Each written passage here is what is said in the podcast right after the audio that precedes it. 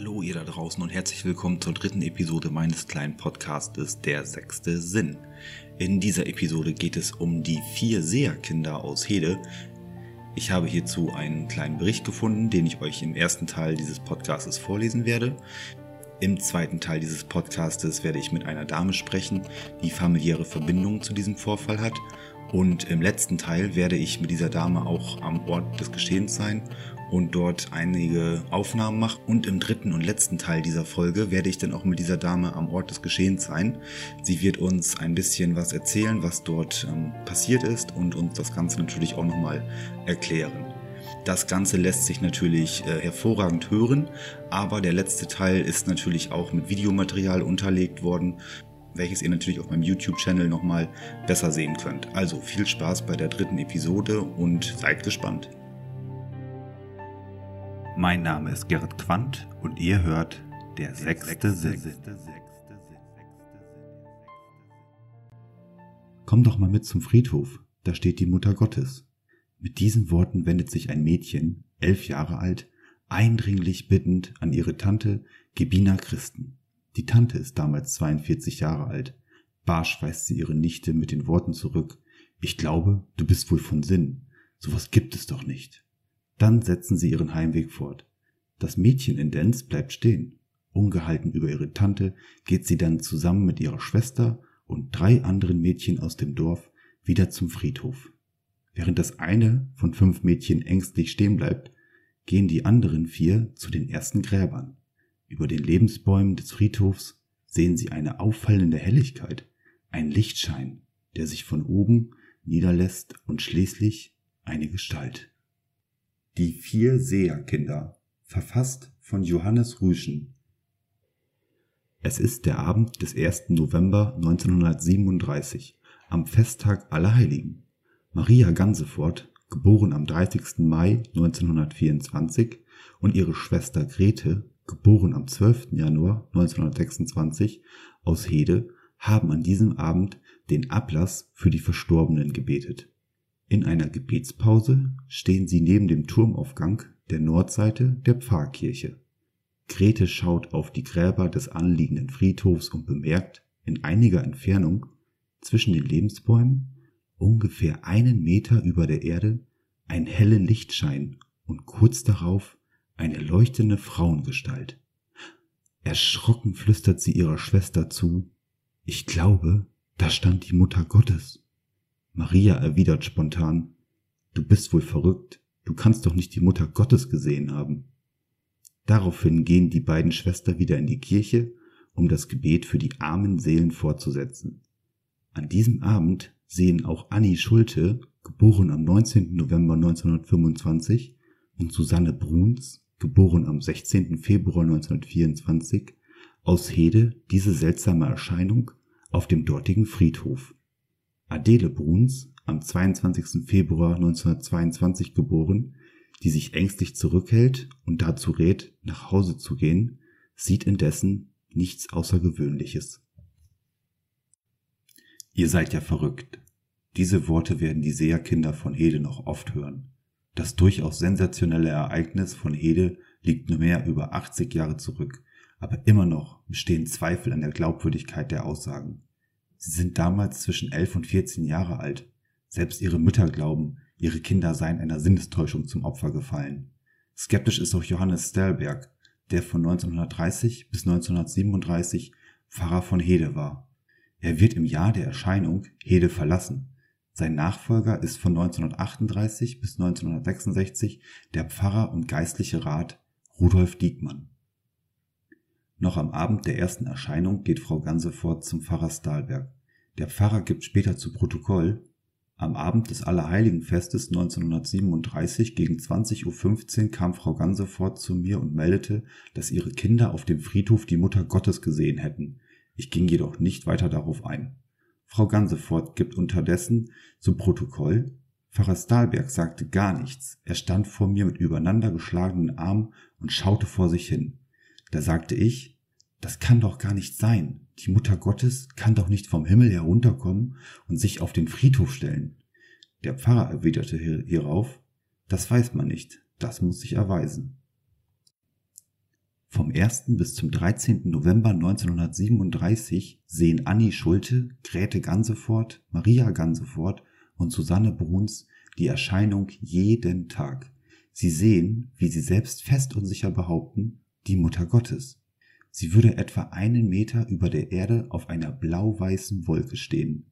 Auf dem Haupt trägt sie eine goldene Krone. Ein weißer Schleier fällt vom Kopf zu beiden Seiten bis auf die Wolke. Auf ihrer linken Hand sitzt aufrecht das Jesuskind, ganz in weiß gekleidet. Es trägt in der rechten Hand eine goldene Kugel, aus der ein goldenes Kreuz ragt.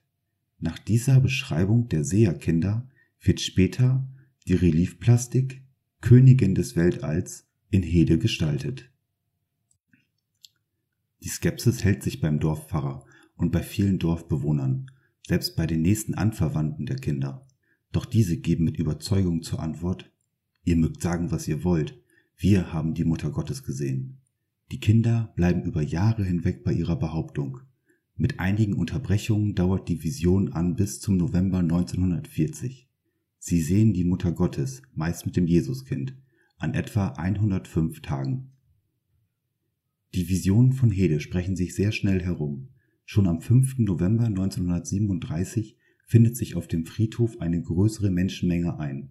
Zwei Tage später stehen zahllose Autos sowie Motorräder und Fahrräder auf der Straße. Mehr als 4000 Menschen haben sich dort eingefunden. Der Ort Hede hat damals nur knapp 1200 Einwohner. Seit dem 8. November 1937 werden die vier Mädchen mehrfach von Angestellten nationalsozialistischer Behörden verhört. Am 11. November führen der Schulrat des Kreises Aschendorf-Hümmling und der stellvertretende Amtsarzt eine eingehende Untersuchung durch. Der Schulrat Dr. Schmidt erkundigt sich beim Lehrpersonal nach den Mädchen und lässt sich deren Aufsatzhefte vorlegen. Er berichtet später, keine der Lehrpersonen hatte nach dieser Seite irgendeine Beobachtung gemacht, die Aufsatzhefte boten keinerlei Anhaltspunkte für eine besondere Fantasiebegabung. Äußerlich machen die drei Mädchen einen sehr frischen und gesunden Eindruck. Vor allen Dingen das Jüngste, es war nicht ganz zwölf Jahre alt, wirkte sehr jungenhaft und war noch vollkommen unentwickelt. Dieses Mädchen machte auf mich den Eindruck, dass es lieber im Freien umhertollte und sogar mit den jungen Fußballen spielen würde, als sich still und beschaulich zurückzuziehen. Gauleiter Röver indes ist anderer Meinung. Er sieht den Einfluss der NSDAP auf die Bevölkerung gefährdet und erklärt in Leer vor Parteigenossen, was wir in vier Jahren mühsam aufgebaut haben, das haben vier Kinder in einem Augenblick zerstört. Die Partei sieht in den Vorgängen in Hede eine Gefahr für die Volksgemeinschaft. Die Kinder hätten eine außerordentliche Beunruhigung in der Bevölkerung gebracht, so dass das kleine Dorf in Kürze zu einem Wahlfahrtsort würde, in den letzten Tagen bis zu 1500 Menschen zu Besuch kamen, weshalb ein Eingreifen der Polizei dringend notwendig erschien. Am 13. November 1937 wird die Ortschaft Hede von einer etwa 80 Mann starken Verfügungstruppe Hermann Görings systematisch abgeriegelt und über sie wird der Ausnahmezustand verhängt. Verhaftungen von Einheimischen und Zugereisten werden vorgenommen. Fremde dürfen den Ort nicht mehr betreten. Die Seherkinder werden für eine Untersuchung zunächst in das städtische Krankenhaus nach Osnabrück gebracht. Doch noch am gleichen Tag werden sie nach Göttingen geschickt, wo man sie in einer Nervenklinik mehrfach auf ihren Geisteszustand hin untersucht. Die nationalsozialistischen Behörden liegt sehr viel daran, die Kinder für geisteskrank zu erklären und somit das Problem Hede vom Hals zu schaffen. Nach einer Beobachtungszeit von sechs Wochen bestätigt die Anstaltsleitung jedoch, Sie wären geistig ganz bewegliche, lebende Kinder von natürlicher Art. Vom 23. Dezember 1937 bis zum 19. Januar 1938 bleiben die Seherkinder von Hede im Marienhospital in Osnabrück. Seltsam ist, dass auch dort einige katholische Schwestern versuchen, die Kinder von ihren Versionen abzubringen. Andere Ordensschwestern berichten, wir können aufgrund unserer Beobachtung nur versichern, dass sich die Kinder während dieser Zeit sehr natürlich benommen haben.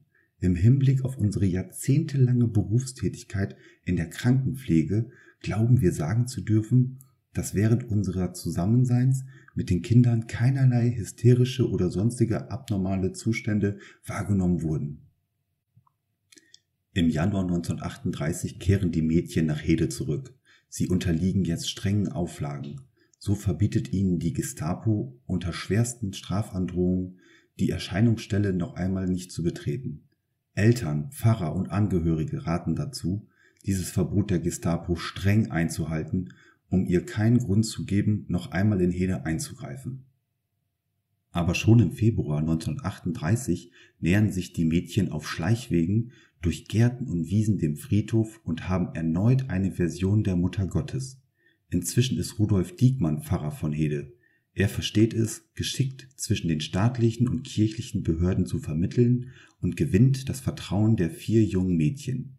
Den Wachposten gegenüber ist man jedoch sehr vorsichtig. Bei einheimischen Polizisten besteht jedoch keine Gefahr, denn sie sind überzeugte Katholiken. Doch bei fremden Polizisten oder gar der Gestapo ist höchste Wachsamkeit geboten. Über die Vision schreibt Heinrich Eitzreif, der sich ausführlich damit befasst. Die Gottesmutter zeigt sich den Mädchen an etwa zehn verschiedenen Stellen, jedoch stets in der Nähe des Friedhofs. Zur selben Zeit wurde die Erscheinung immer nur an einem Ort gesehen, auch dann, wenn die Kinder sich getrennt voneinander aufhielten und einander nicht verständigen konnten. Am 3. November 1940 zwischen 20.30 Uhr und 21 Uhr zeigt sich die Erscheinung zum letzten Mal. Während dieser Vision bittet die Gottesmutter die Mädchen, das Geheimnis, welches sie ihnen am 19. Oktober 1940 allein für den Heiligen Vater anvertraut haben, für sich zu behalten, es niemanden sonst zu sagen. Nach den Berichten der Mädchen waren die letzten Worte der Mutter Gottes Nun, liebe Kinder, zum Abschied noch den Segen, bleibt Gott ergeben und brav, betet oft und gern den Rosenkranz. Nun ade, liebe Kinder, auf Wiedersehen im Himmel. Nun sind die vier Seherkinder wieder auf sich gestellt und dem Alltag zurückgegeben. Mehr als 80 Jahre sind seitdem ins Land gegangen und Hede ist zu einem bekannten Wallfahrtsort geworden. Schon 1940 berichtete eine Wallfahrerin, interessant ist zu sehen, wie in Hede gebetet wird. Immer sind Leute da, von überall her. Als ich das letzte Mal dort war, kamen und gingen die Leute fortwährend. In der Kirche und auf dem Friedhof liegen die Leute auf den Knien und beten laut. Es ist ergreifend, wie beständig kleine Pilgergruppen von sechs, acht und zehn Personen anlangen und das, trotzdem Hede so gut eine halbe Stunde von der Bahn entfernt ist. Ich begrüße ganz herzlich Luise, du bist 62 Jahre alt und das Wort gehört dir.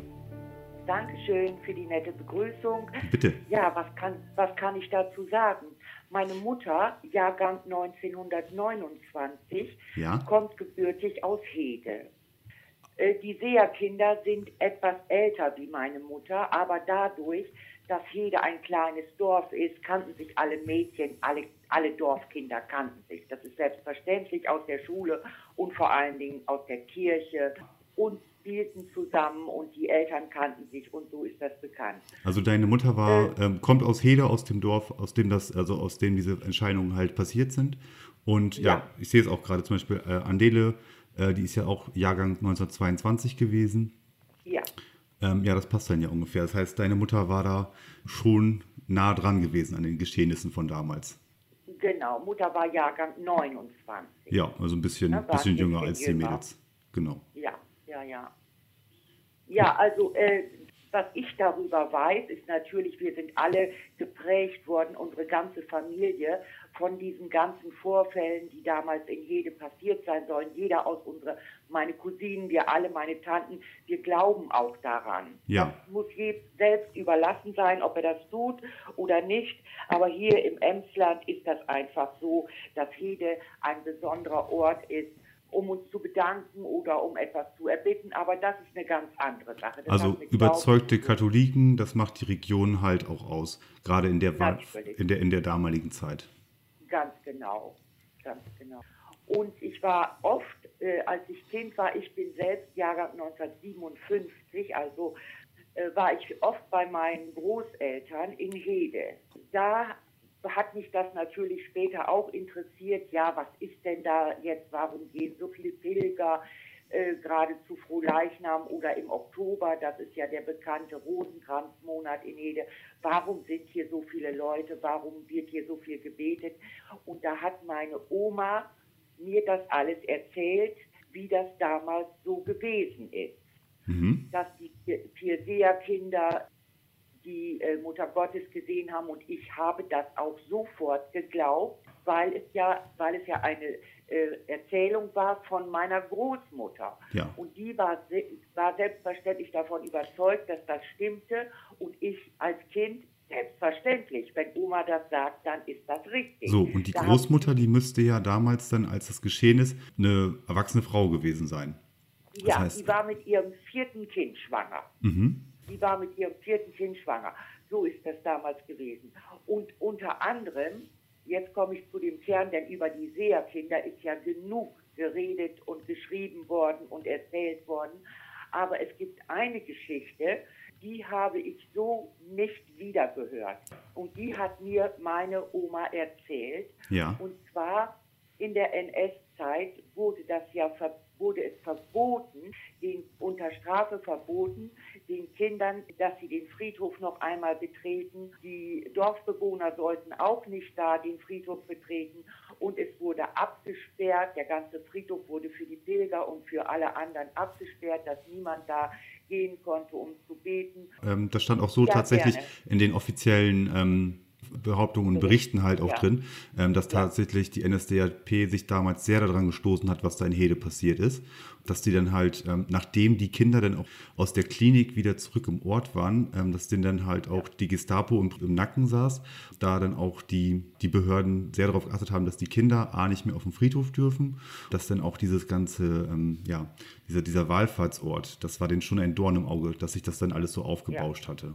Ja, es Richtig. überhaupt nicht in deren deren äh, Weltanschauung und in deren Politik. Das genau. passt für die Leute nicht. Und die wollten das, die haben das teilweise lächerlich gemacht und ja. haben gesagt, ach hier, das sind diese äh, also vom Dorf, die kennen das anders nicht. Und wenn irgendwo mal ne, ein bisschen Nebel aufzieht, dann glauben sie gleich, die Mutter Gottes ist erschienen. Ja. So wollten sie das lächerlich machen, was ihnen ja bis heute Gott sei Dank nicht gelungen. Der Gauleiter Röver sagte ja auch vor seinen Parteigenossen in Leer, ähm, was wir in mhm. vier Jahren mühsam aufgebaut haben, das haben vier Kinder in einem Augenblick zerstört. Also ich glaube, die Aussage sagt ja schon so vieles darüber aus.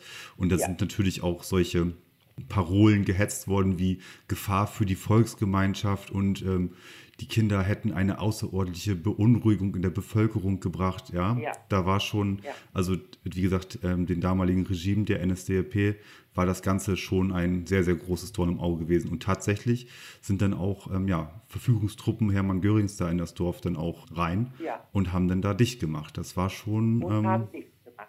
Das, da war schon richtig, ähm, ja, da war schon richtig militärische und politische Stärke denn ähm, in dem kleinen Dorf gewesen.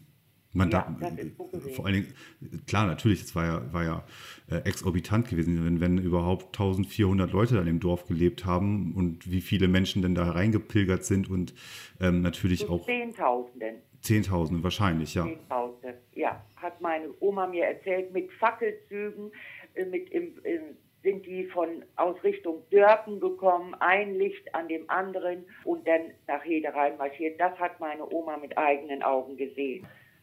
Was ich jetzt erzählen wollte, ja. ist die Geschichte, die sehr mysteriös war, aber ich glaube sie. Zwar hat, und dann hat äh, das NS-Regime entschieden, die Bäume, die auf dem Friedhof sind, das waren hauptsächlich Lebensbäume, mhm. Thuja-Bäume nennt man die wohl, die sollten gefällt werden. Denn das waren die Bäume, wo die Mädchen gesagt haben, da in den Bäumen, da ist die Mutter Gottes. Und Ganz genau, zwischen den Lebensbäumen, da sollen sie gesichtet worden sein, also die da Mutter Gottes. Da sollen sie gesichtet worden sein. Und da haben die Soldaten, vier Soldaten haben den Auftrag bekommen, diese Bäume abzusägen, abzuhacken und wegzutransportieren. Ja. Die Soldaten ob sie es gerne getan haben oder nicht, auf alle Fälle haben sie es getan. Sie haben ihren Befehl ausgeführt. Haben, sie haben den Befehl ausgeführt, haben das Holz auf einen Wagen gefahren, einen, keinen Pferdewagen, das war schon ein Lastkraftwagen, ein Mhm. motorisierten, und sind damit Richtung Dörpen gefahren. Und zwischen Hede und Dörpen ist die Emsbrücke. Mhm. Und auf der Emsbrücke ist dieser Wagen, dieser vollgeladene Wagen mit Holz und mit den vier Soldaten schwer verunglückt. Aus welchem Ursache? Das war äh, eine normale Straße mit einer Brücke darüber, Ja. über die diese Soldaten bestimmt schon oftmals mit dem äh, Ja. LKW gefahren sind. Aus welcher Ursache heraus das Unglück geschehen ist, weiß niemand und zu der Zeit wurde auch darüber keine Meldung vergeben. Es sollte Stillschweigen darüber bewahrt werden, aber dass es so gewesen ist, das ist die Wahrheit. Das ist natürlich was, was so wahrscheinlich in keinen Geschichtsbüchern drin steht. Und Ja. ähm, wie du schon sagst, gerade wenn das äh, Regime da jetzt schon argwöhnisch drüber geschaut hat über diese ganzen Vorfälle, dann ist da ein Befehl auszuführen und dann passiert dann auch noch ein Unglück. Ja, Ja. das schürt natürlich noch mal mehr den Glauben, äh, den Geist, der da im Prinzip in den Menschen so ruht. Aber auf der Brücke, ja, warum auf der Brücke? Die Nähe zum Wasser, das irgendwie, wenn, wenn man jetzt, wenn man da jetzt vielleicht eine Verbindung äh, schlagen könnte halt oder so. Überhöhte Geschwindigkeit kann es nicht gewesen sein. Eventuell war der Ladenwagen zu schwer beladen. Aber das sind erfahrene äh, Leute gewesen. Aber ein Unglück kann immer passieren. Ja. Aber äh, die Dorfbevölkerung hat das und die gläubige Dorfbevölkerung hat das damals als ein Zeichen gesehen. So. Was macht ihr da mit den Bäumen von der Mottes, äh, Gottesmutter? Da habt ihr nichts dran zu schneiden und wegzutransportieren.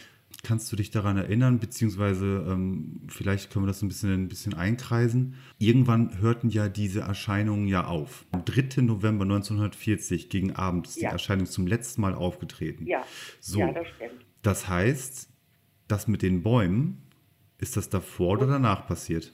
Das muss vorher gewesen sein. So. Das, ist, das muss so 38 gewesen sein. Hm. Äh, die Erscheinungen, die sind ja äh, circa 105 Ja. Mal ist ja äh, soweit Ja. ähm, beschrieben worden, ist, ist ja die, die, die Gottesmutter erschienen. Und das heißt, ähm, An auf, verschiedenen Plätzen. an Ne? verschiedenen An Plätzen. verschiedenen- Genau. Ja, nicht auch, immer am gleichen Ort. auch von den Kindern voneinander getrennt ähm, sind die Erscheinungen halt gekommen.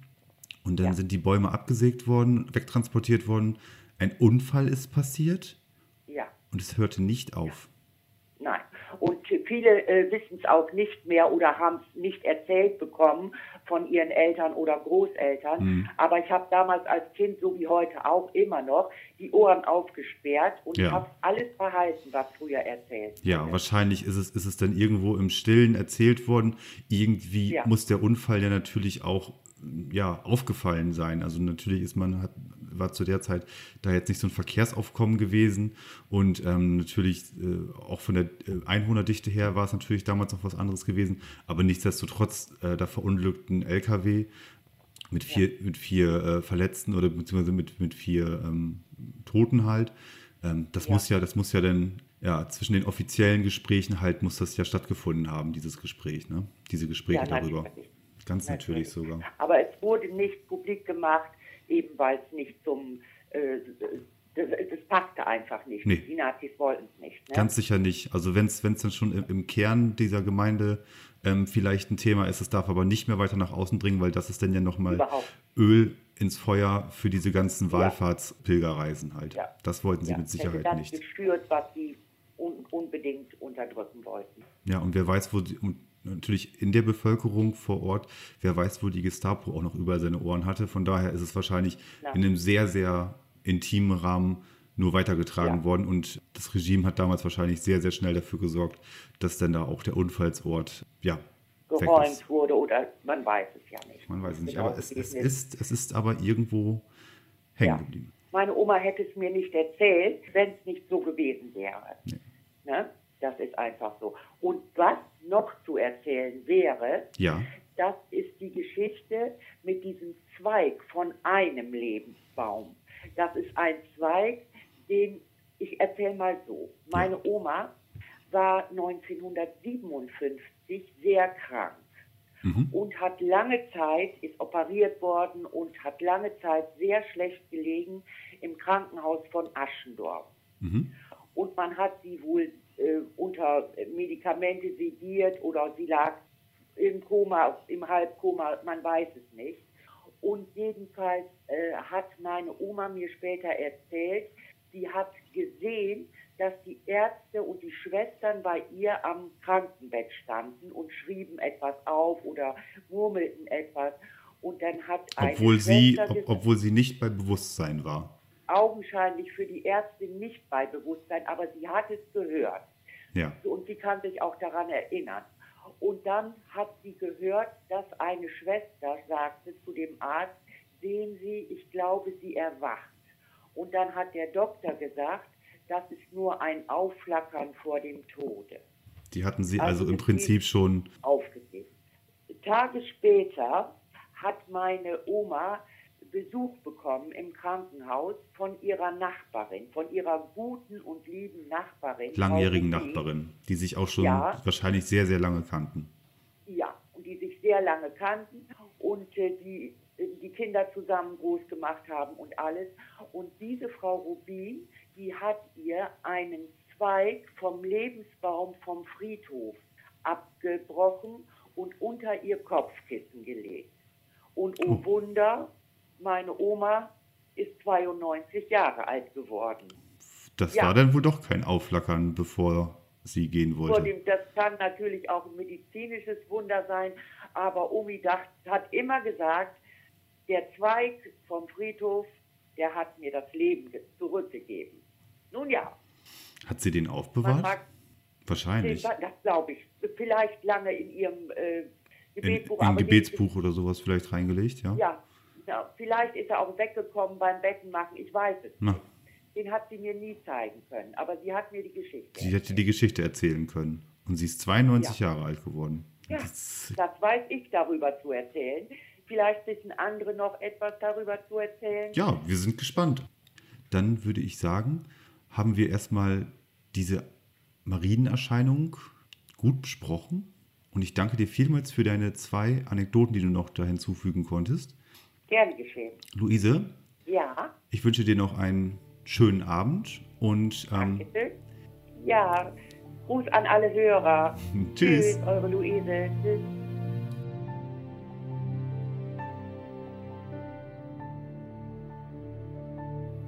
Hallo ihr da draußen. Ich habe jetzt gleich einen Termin mit Luise. Luise und ich haben ja bereits telefoniert und sie hatte mir im Nachgespräch noch einen Spaziergang angeboten über den Friedhof, wo vor über 80 Jahren die Ereignisse gewesen sind. Ähm, ich bin sehr gespannt und ähm, treffe dann gleich Luise. Hi. Hallo Luise, schön, dass es geklappt hat. Danke. Wir stehen hier auch schon direkt vor dem ersten kleinen Denkmal was sehen wir da? Das ist Ora pro nobis. Ich glaube, das heißt so ähnlich wie Königin des Weltalls. Ja. Das ist die Krone der Gottesmutter Maria und die Weltkugel und das soll bedeuten, dass sie die Königin des Weltalls ist. Und so hat sie sich ja auch selbst den Kindern über genannt. Genau, das ist auch so in den Berichten überliefert worden. Wir sind hier am Eingang zum Friedhof. Hier ist eine kleine Kirche, eine kleine Kapelle? Nein, das ist die Original Heder Kirche ja. und die ist geweiht dem heiligen Petrus in Ketten und nicht nur nicht einfach nur dem heiligen Petrus, sondern äh, speziell dem heiligen Petrus, der in Rom äh, mit dem Kopf herunter gekreuzigt wurde. Dem ist diese Kirche geweiht. Ich weiß nicht, ob sie auf ist. Wir können mal gucken, ja, aber die diesen Weg bin ich mit meiner Mutter und mit meiner Oma immer wieder gegangen. Der Friedhof hat sich hier schon etwas verändert. Als ich ein Kind war, waren die Bäume noch nicht so hoch. Und hier, was jetzt alles äh, bewachsen ist, hier waren schon die ersten Gräber. Meine Mutter hatte als junges Mädchen gleich hier am Anfang äh, zwei Pflegegräber und die hat sie als junges Mädchen gepflegt, weil die Angehörigen verstorben waren. Jedenfalls hat sie mir das immer gezeigt. So, wir machen mal die große Eichentür auf hier. So, hier betreten wir aus einer angenehmen Kühle hier. Ja, das sind die Beichtstühle. Als Kind mussten wir hier beichten gehen, obwohl ich kein Kind war, was hier zur Schule ging. Aber in den Ferien hat meine Oma sehr darauf geachtet, dass ich eben zur Beichte ging. Als ich ein Kind von fünf, sechs Jahren alt war, stand hier aus Sandstein eine Muttergottes-Statue.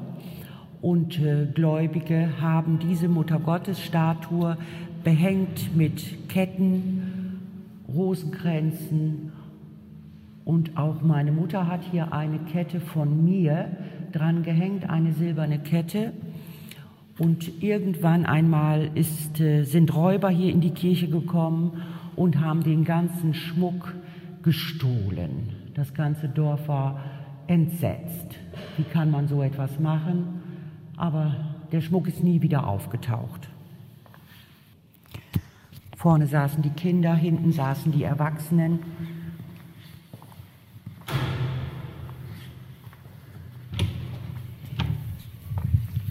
Oh, es war doch schon angenehm da, ne? Oh ja, allerdings. Da merkt man noch diese alte äh, Steinmauer. da. Ja, das ist so. Ja.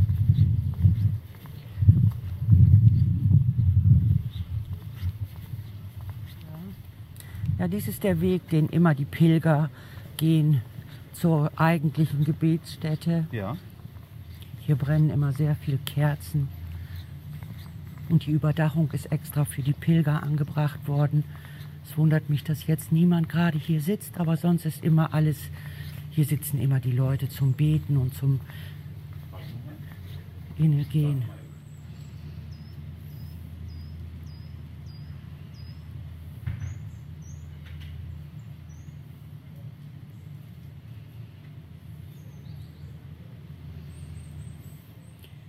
Ja, man sieht hier die wunderschöne Statue der heiligen Maria mit dem Jesuskind auf dem Arm.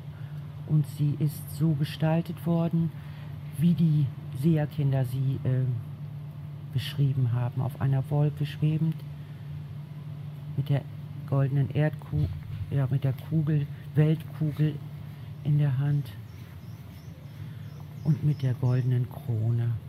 Königin des Weltalls, Königin der armen Seelen, betet für uns. Und man sieht auch wieder eine Tafel, die Gläubige hier aufgestellt haben. Danke für deine Hilfe, Königin des Weltalls und der armen Seelen. 1. November 2007. Ja. Leute kommen mit ihren Sorgen hierher und oftmals wird ihnen geholfen. Ne? So war es immer. Und hoffentlich noch lange so. Hier gehen die Kerzen nie aus. Immer brennt hier, brennen hier die Kerzen. Heute sind wir mal ganz alleine hier. Das ist wirklich sehr selten, aber es ist Mittagszeit und es ist auch sehr warm draußen. Ansonsten habe ich es noch kaum erlebt, dass ich alleine hier sitze.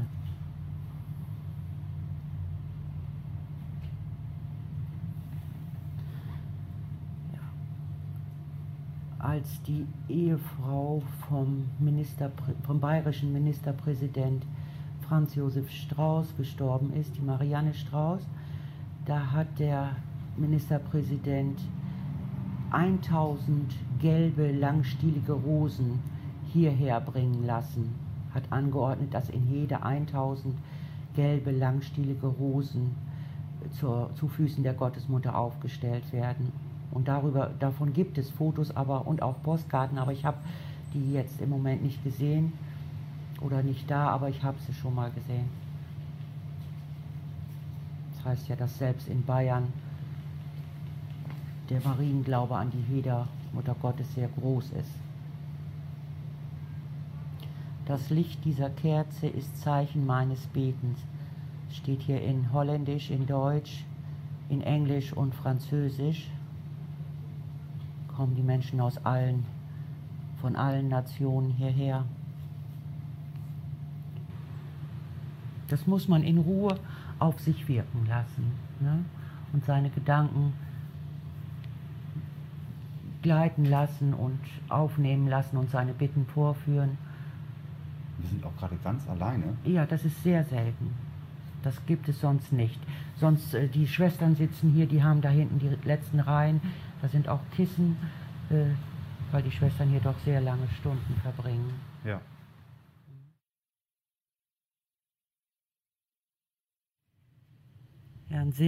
Ich finde, das ist ein sehr schöner Platz hier unter den großen Eichenbäumen. Das ist auch eine Erscheinungsstelle, an dem die Kinder die heilige Gottesmutter mehrfach gesehen hat, haben. Sehr gepflegt hier alles. Ja, das ist äh, eine Erscheinungsstelle. Auch immer frische Blumen, immer eine Kerze an.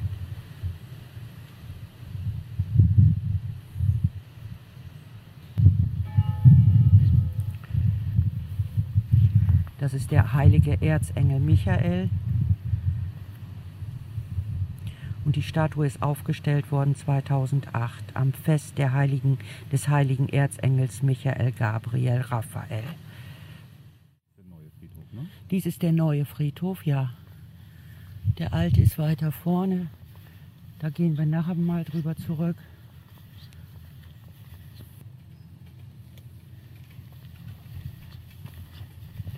Und jetzt kommen wir zum Grab von Grete. Ja, ist auch wieder über und über beladen mit frischen Blumen, mit Blumensträußen, mit Gestecken,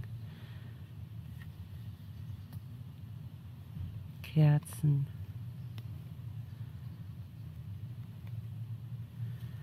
Gedenktafel, danke Maria, danke Grete haben Gläubige hier angebracht. Ich kann mich noch erinnern, wie Grete, 96 ist sie gestorben, ja, von den Ordensschwestern in einem altertümlichen Rollstuhl über den Friedhof gefahren wurde. Sie hatte eine hellblaue Decke, da war sie bis zum Gesicht, also nur das Gesichtchen guckte noch raus, drin eingeschlagen und dann fuhr sie ließ sie sich fahren über den Friedhof. Viele Gläubige sprachen sie an oder äh, wollten nur eben sie berühren. Und Grete ließ sich Zeit dafür.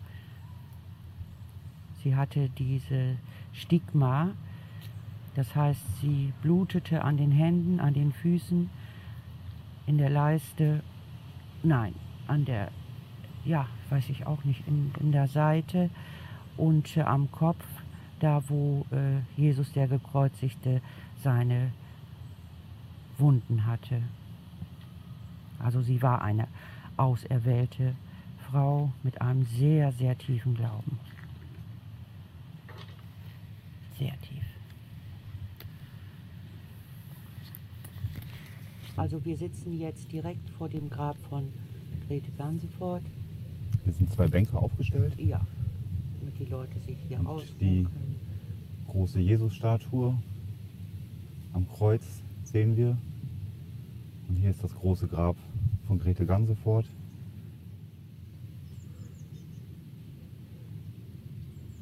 Kannst du noch etwas zu der Beisetzung 1996 sagen? Äh, da war ich nicht dabei, aber es muss ein Menschenauflauf gewesen sein. Äh, das war, muss ganz gewaltig groß gewesen sein. Ja. Da sind die Leute ja von überall hergekommen. Du hattest das vorhin ja schon erwähnt, dass sie ja auch die Stigma hatte Ja, und zudem hatte sie ja auch heilende, Kräfte hatte sie. Heilende Kräfte hatte sie. Ja, sie konnte heilen, wenn, wie sie sagte äh, sie immer, wenn man die rechte Gesinnung hatte. Und oftmals, das beweist es ja, die Leute äh, spenden hier Tafeln und spenden hier Geld, von Geld will ich gar nicht reden, aber Blumen und alles Ja. und zeigen damit ihre Dankbarkeit. Ne?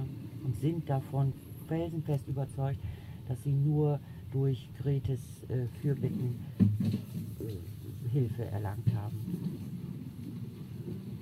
Und ich glaube das auch. Ich bin so erzogen worden und ich kenne es von Kindesbeinen nicht anders. Ich würde das niemals anzweifeln. Niemals. Wie die folgenden Generationen damit umgehen werden, kann ich noch gar nicht sagen. Die Nazis haben ja versucht, das alles herunterzuspielen. Es ist denen nicht gelungen. Darüber haben wir schon gesprochen, genau. Ob es irgendwann mal in Vergessenheit geraten wird, das glaube ich nicht. Irgendjemand wird immer erzählen, so und so ist es hier passiert. Ja. Und das wird sich immer weitertragen. Genau wie in Lourdes oder wie in Fatima. Hm. Meine Mutter, Jahrgang 29, etwas jünger wie Grete, hat mehr oder weniger daneben gestanden, wo die Kinder auf die Knie gefallen sind und haben in die Bäume gesehen und haben gesprochen. Und meine Mutter war selbst noch ein Kind jünger wie die, beiden, wie die vier Mädchen und Mama sagt, ich habe nichts gesehen. Ich habe gar nichts gesehen. Aber trotzdem glaube ich daran. Und die Kinder konnten sie sehen. Ja, meine Mutter stand keine zwei Meter entfernt, war etwas jünger und die äh, war nicht auserwählt. Die konnte das nicht sehen. Mama sagt, ich stand daneben und ich hätte nichts sehen. Nix. Aber ich glaube daran. Ja, das ist noch eine weitere Gebetsstätte. Von außen hängt das große hölzerne Missionskreuz. Das wird immer abgenommen, wenn die Pilger hier sind und es äh, ja, pilgern über den, über den Friedhof. Dann wird das vorweggetragen. So, hier ist extra so gemacht, dass sie auch mit den Rollstühlen hier runter dürfen und können. Ne, ist schon sehr darauf geachtet worden, dass die Menschen freien Zugang zu den Gebetsstätten haben. Hier hat es gebrannt und deshalb ist das alles neu aufgebaut worden. Ich müsste mal genau, ich mache mal die große Glastür auf hier. So, das ist eine Gebetsstätte, oh, angenehm kühl. Das ist jetzt ein ganz kleiner Raum, in dem wir uns befinden. Ja. Dies ist nur ein Andachtsraum. Hier können äh, Gläubige sich aufhalten und ihr, ihre Gebete sprechen und Maria noch mal ganz nah sein, wenn sie das möchten. Und auch wieder sehr schön gepflegt alles hier, sehr schön geschmückt. Hier sind wieder Kärtchen hingelegt. Ich lese mal vor. Heilige Mutter Gottes, danke, dass du mir bei meinen Augenoperationen geholfen hast. Bitte hilf mir auch bei meinen anderen Krankheiten. Ich werde mich immer wieder bei dir bedanken. Das hat eine Frau geschrieben und Blumen dazu getan. Ja, und wir haben hier die Statue vom gekreuzigten Jesus, den seine Mutter im Arm hält. Und wenn ich mich nicht täusche, müsste hier links gleich das Buch liegen, in dem die Gläubigen sich eintragen können. Für Dank und Bitte kann man sich hier eintragen. Da sieht man auch, was die Leute geschrieben hat, haben. Teilweise ist auch in Englisch oder in Holländisch. Seite um Seite finden wir hier Danksagungen.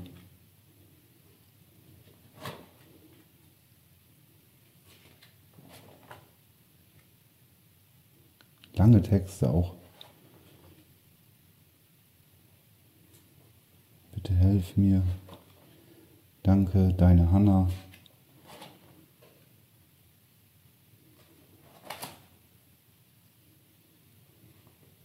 Liebe Mutter Gottes.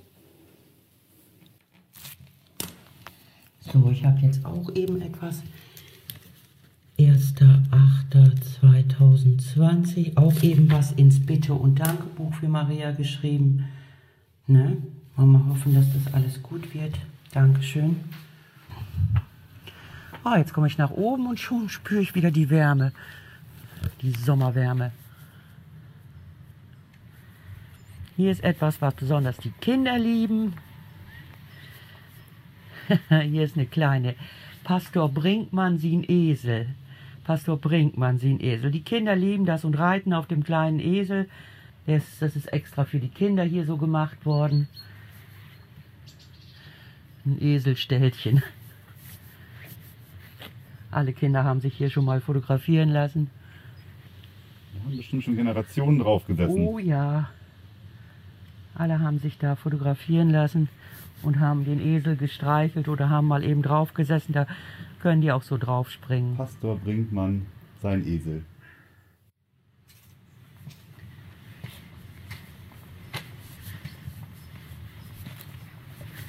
Ist hier noch das Grab von Pastor Diekmann, wenn ich mich nicht täusche. Ja. Ist noch eine weitere Gebetsstätte. Also, wir sitzen jetzt nochmal vor der neuen Kirche, Marienkirche. vor der Marienkirche, hier am Friedhof von Hede. Ich muss sagen, der Spaziergang über den Friedhof, natürlich mit dem historischen Hintergrund, was hier vor über 80 Jahren passiert sein könnte, das ist ein beeindruckendes Erlebnis gewesen. Rein optisch schon ein, ein Unterschied zu den Wie ein Park hier. wie ein Park. Das ist wirklich wie ein Park. Wir haben ja nun mal halt auch ein paar Stationen gehabt, wo wir uns einfach mal in Ruhe hingesetzt haben. So ist es ja auch gedacht. Was nimmst du mit von dem Tag heute und generell von dieser ganzen, von dieser ganzen, von diesem ganzen Wall, Wall, Wallfahrtsort, an dem wir hier gerade sind? Also für mich ist das ja nichts Neues. Mein Glaube an die Erscheinung vor 80 Jahren es hat, äh, es steht fest. Für mich war das wieder ein Spaziergang zu den Gräbern meiner Vorfahren und äh, meine Gedanken waren dann wieder, wie wir früher hier mit unserer Oma im Rollstuhl hergefahren sind und Ihr habt Grete damals auch getroffen dann, ne? Grete haben wir getroffen und meine Mutter war damals schon sehr krank und dann ist mein, hat, äh, kamen die äh, Schwestern mit ihr aus dem Schwesternwohnheim, wo sie ja immer gewohnt hat. Genau, das Schwesternwohnheim ist gerade gegenüber von uns. Wir können da sogar rüberschauen. Das ist das Schwesternwohnheim, wo Grete dann halt ähm, ihren Lebensabend verbracht hat. Ganz genau. Das ist, äh, und außerdem die Sozialstation St. Barbara. Aber da erzähle ich gleich nochmal. Und dann äh, ist meine Mutter mit ihrem Handstock zu Grete hin und die kannten sich ja wirklich von früher. Ja. Und dann sagte, äh, ach, lau wo es anliest, sagte Grete dann, wo ist mit die? Sagt meine Mutter, Grete, ich bin todkrank, kannst du noch was für mich down? Und dann hat sie meine Mutter so die Hand genommen und hat gesagt, für die kann ich nichts mehr down. Ja, und dann ist es auch so gewesen, dass Mama dann kurze Zeit später an Krebs verstorben ist. Sie konnte helfen, bestimmt, aber jedem konnte sie auch nicht helfen. Irgendwann war dann Ja, irgendwann Ein war Ende. Ihrem, ihre Macht auch zu Ende. genau. Ne? Ihre Kraft, ihre Macht möchte ich gar nicht sagen, aber ihre Kraft, ihre Gabe. Ihre Gabe. Ja. Nicht? Wo das äh, Urteil gesprochen war, dass jemand sterben musste, Ja. da konnte sie auch nichts mehr machen. Aber sie wird wahrscheinlich zu Lebzeiten vielen Leuten geholfen haben. Ja, Und wenn es einfach bloß die, der Glaube ist und die Kraft ist, den sie weitergegeben hat, ja, das ist so. und das ist doch Das zeigt ja auch heute noch die ganzen Tafeln und Briefe und äh, Dankeskerzen äh, Ja.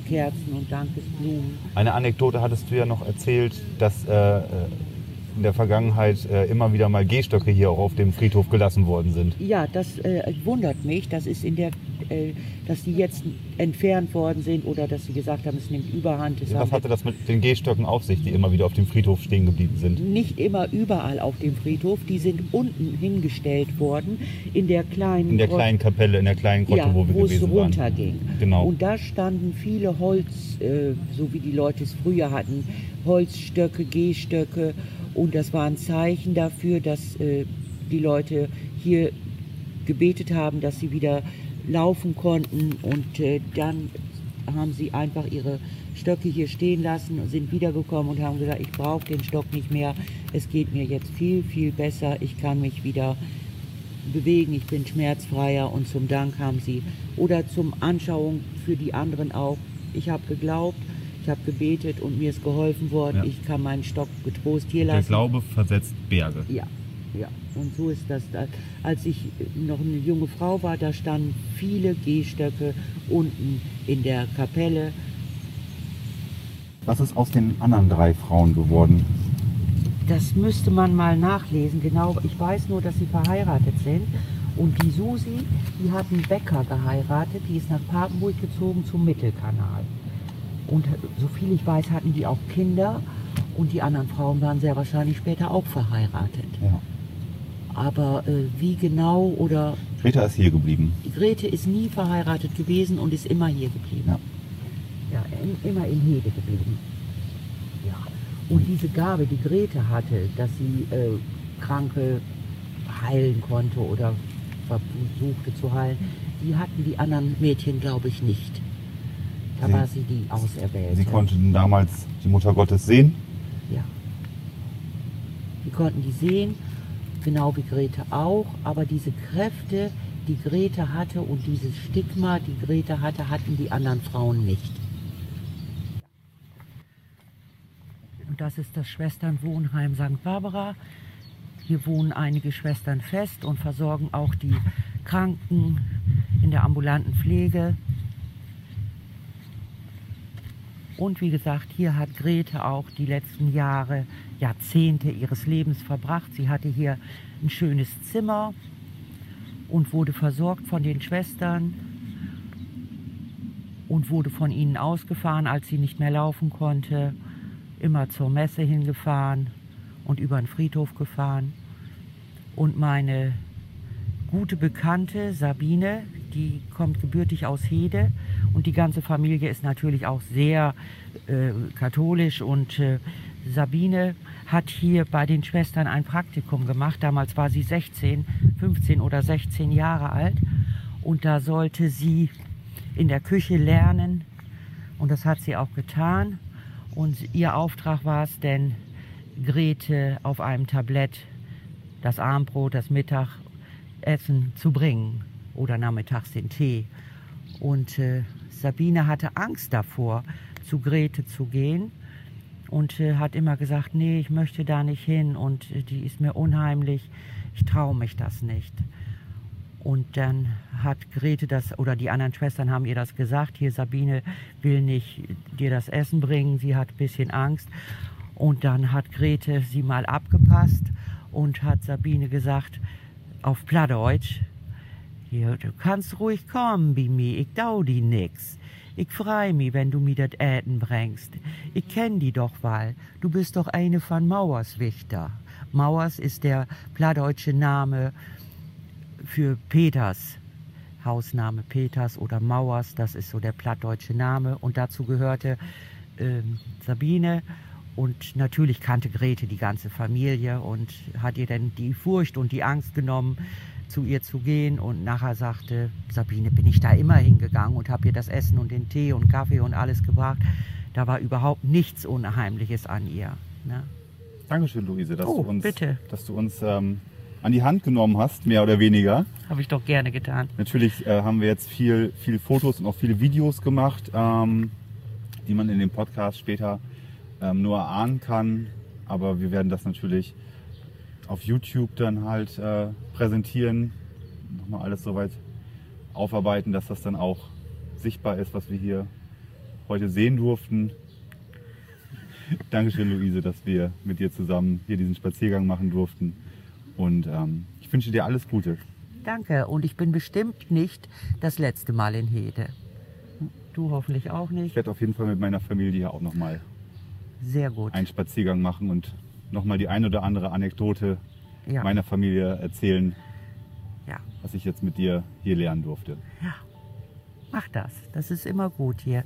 Hier ist immer schön. Immer Auf Wiedersehen. Schön. Dankeschön. Auf Wiedersehen. Bis bald einmal.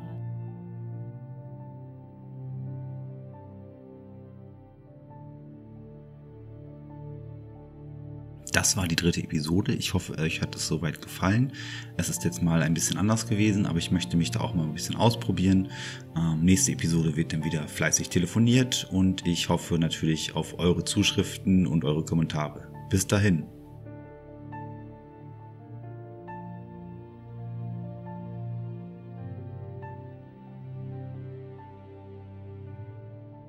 GEMA-freie Musik von frametracks.de For the End.